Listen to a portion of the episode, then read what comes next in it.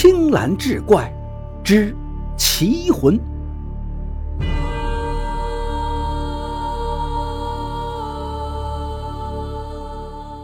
话说这天清晨，江州王府的两名家丁刚刚打开沉重的黑漆大门，只听“咚”的一声，一个人突然跌进门来。这是一个二十五六岁的青年人，双目紧闭，浑身湿透，他的左臂中了刀伤，鲜血湿透了衣袖。王府的王管家闻讯赶来。吩咐将青年人送到下房急救。经过一番诊疗，青年人悠悠醒转，轻声问道：“这里可是江州刺史王景文王大人的府邸？”王管家点点头：“正是。”请问你从何处来？青年人回答说：“小人莫古清，江北中州人士，自幼喜欢围棋。”因得知江州王景文王大人棋艺精绝，人称江南棋王，便有心与王大人切磋棋艺。只因两国以江为界，各守疆域，小人只好于夜间偷渡，好不容易平安的上了岸，又在途中遇到劫匪，寡不敌众，身中一刀，盘缠全数被抢，这才赶到王府。不过，终于可以一会王大人了。王管家听了是暗暗吃惊。当时正是南北朝时期，南北两个朝廷隔江而治，发现偷渡者是要杀头的。此人不顾性命过江，竟然只是为了找人下棋。王管家让人照顾好莫古清，进内堂禀报后回来告诉他：“我家老爷说了。”你远道而来，又受了刀伤，身体有所不适，先请静养数日，待到神清气足后，再请公子赐教。说完，递给他一副围棋，便躬身退下。莫古清无奈，只得耐着性子住下养伤。一晃半个月过去了，莫古清终于跟着王管家跨进了王府的松云轩。只见堂中檀木椅上端坐着一个中年人，三绺长须，神情祥和。这人就是江州刺史王景文，因为他大姐是当今的皇太妃，深得皇上宠幸。莫古清跨前一步，双手作揖：“江北骑士莫古清，特来向江南齐王讨教。”堂上众人见莫古清长衣不贵，举止傲慢，都暗自心惊。王管家正要厉声呵斥，王景文摇手止住：“莫公子不远千里而来，以其会友，不可以常理居之。”接着躬身向莫古清道：“公子太过奖了，老夫怎能担当齐王二字？”今天公子前来指教，老夫喜不自胜，请。说着，便令摆上棋盘，与莫古清分宾主坐下对弈。莫古青年少，执黑子先走，几个幕僚屏息静气，立在王景文身后看棋。室内只有棋子声叮然作响。两个时辰过去了，棋事进入中局，双方是各分秋色。这时，莫古清求胜心切，强行打入白方腹地，结果被王景文击中要害，首尾难顾，形势十分危急。莫古清眼看大事不妙，额间沁出了细汗，忽然嗓子一咸，一口腥血窜上喉咙，他不动声色地咽了回去，考量半天，颤抖地投下一子。他知道，即便如此，今天也难逃舒淇的命运了。再看王景文身后的幕僚们，个个面露喜色，他们也都看清了局势。可谁知，就在这关键时刻，王景文竟随手下出一步坏棋，被莫古清抓住这千载难逢的机会，逆转了棋局。王景文微微一笑，推称认输。公子少年英雄，老夫领教了。莫古清冒险取胜，禁不住哈哈大笑。江南棋王果然名不虚传，在下胜的实在是侥幸。这次对局，在下受教不少，心愿已了，就此告辞。说罢，起身一揖，飘然出门。王景文叫了一声：“且慢！”莫古清转过身来，莫非大人输得不服，还想另来一局？王景文拈须一笑，道：“今日能与公子下一局，老夫心愿已足。只是公子身无分文，如何返回江北？”一挥手，王管家端上来一个礼盘。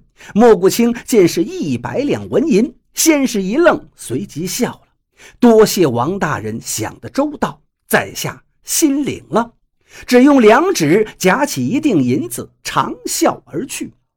王景文望着莫古清的背影，捏着长须，沉吟不语。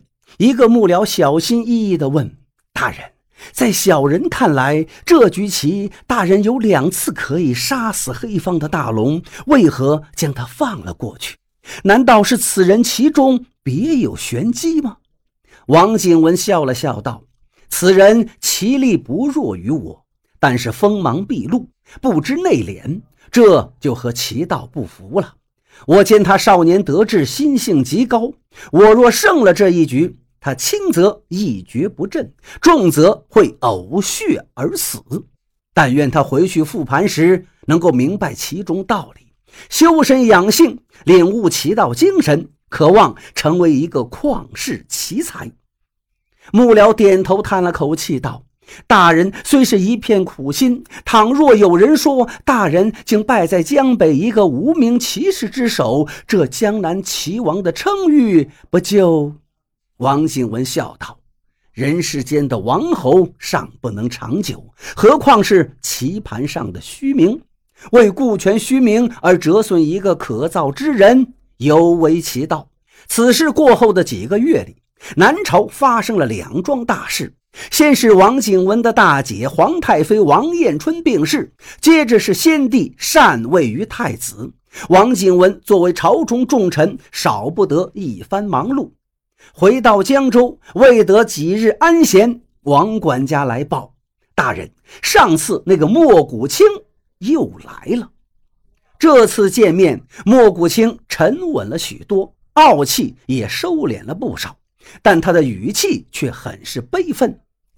在下回去将前次对局反复推演后，发现是大人存心相让，在下又惊又怒，数月来寝食难安，士可杀不可辱。在下想与大人再议一局，务请大人放出手段，使出江南齐王的真本领，让在下输得心服口服。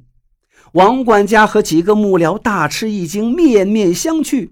王景文面色肃然，沉默良久，才向莫古清躬身一揖道：“感谢公子教训，王某人不该小觑天下英雄，心存轻慢。”于是摆上棋盘，两个人刚坐下，莫古清突然从身上掏出一张押单。在下渡江之前，已托贵国商人将价值十万两白银的货物押在江州大兴隆客栈，这是押单。在下就以此物为注，和王大人对弈一局。王景文一愣，随即笑道：“公子是怕我不肯竭尽全力，以此相激？我同意。此局若输给你，照数赔还，请。”这几个月来，莫古清呕心沥血，将与王景文的对局反复研究，制定了一整套取胜的方案。他执黑先行，注重实地，稳扎稳打，步步为营。王景文则是应对的平淡无奇，实则蕴藏着绵绵厚力。棋盘上看似波澜不惊，一子落下，犹如千钧系于一发。几个时辰过去，双方进入了观子阶段。莫古清反复清点，见盘面上白棋形势略优，不由心头焦急，胸中气血翻滚，双眉紧锁，两眼似乎要把棋盘盯穿。就在这时，一个家人进来禀报：皇上圣旨到了，请大人即刻接旨。王景文一愣，极不情愿地放下手里的棋子，对莫古清说声失陪了，走进内室更衣接旨去了。约莫过了半个时辰，王景文穿着朝服走了进来，朝莫古清抱歉地一笑，道：“官身不由己，让公子久等了。”莫古清在王景文接旨的这段时间，担尽心力想出了一部回天妙手。这时，啪的落子。王景文一愣，仓促落下一子，却是一步坏棋，被莫古清连发妙手，中盘一数，不多不少，莫古清赢了一子。王景文看着棋盘，呆愣半晌，摇头苦笑。古人云：“泰山崩于前而色不变。”老夫竟为无耻之躯乱了方寸，走出昏招，到底还是修为不到，定力不足呀！他叫过王管家，迅速备银十万两，送莫其友出城过江。王管家答应一声，刚要退出，却被莫古清拦住了。此局在下虽胜了王大人，仍属侥幸。这十万两银子，请暂时存放贵府，待数月后王大人公务稍闲，在下再来与王大人重博一局。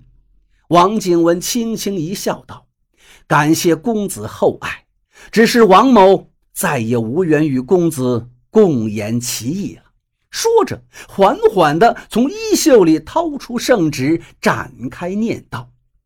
奉天承运，皇帝诏曰：尚书仆射江州刺史王景文沟通燕朝，与燕帝三子慕容白交游，图谋不轨，着即赐死。钦此。话音才落，早就在门外等得不耐烦的两个黑衣使者，端着一壶鹤顶红，应声而进。王景文取过酒壶，对众人抱歉一笑。这壶酒不便相劝大家，我只好独饮了。刚一举酒壶，莫古清身形一闪，劈手夺过，朗声道：“在下就是大燕国三太子慕容白。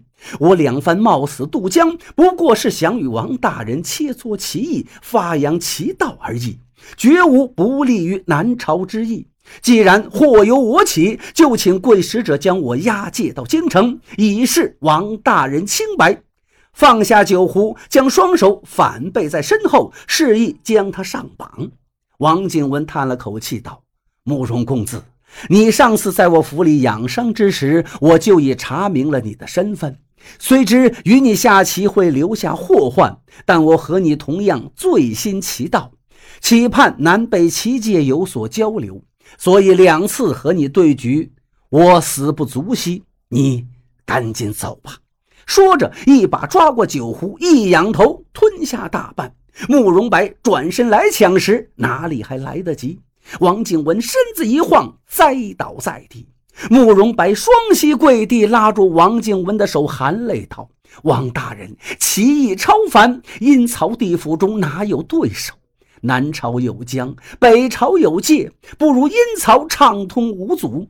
在下愿做你的两世棋友，同到阴曹，也好无羁无伴的下棋。话音未落，抓过剩余的小半壶酒，一饮而尽。一南一北，一老一少，两个酷爱围棋的人死后被分别埋在了长江两岸，隔水相望。千年不断的涛声，就像他俩在棋盘上叮当落子。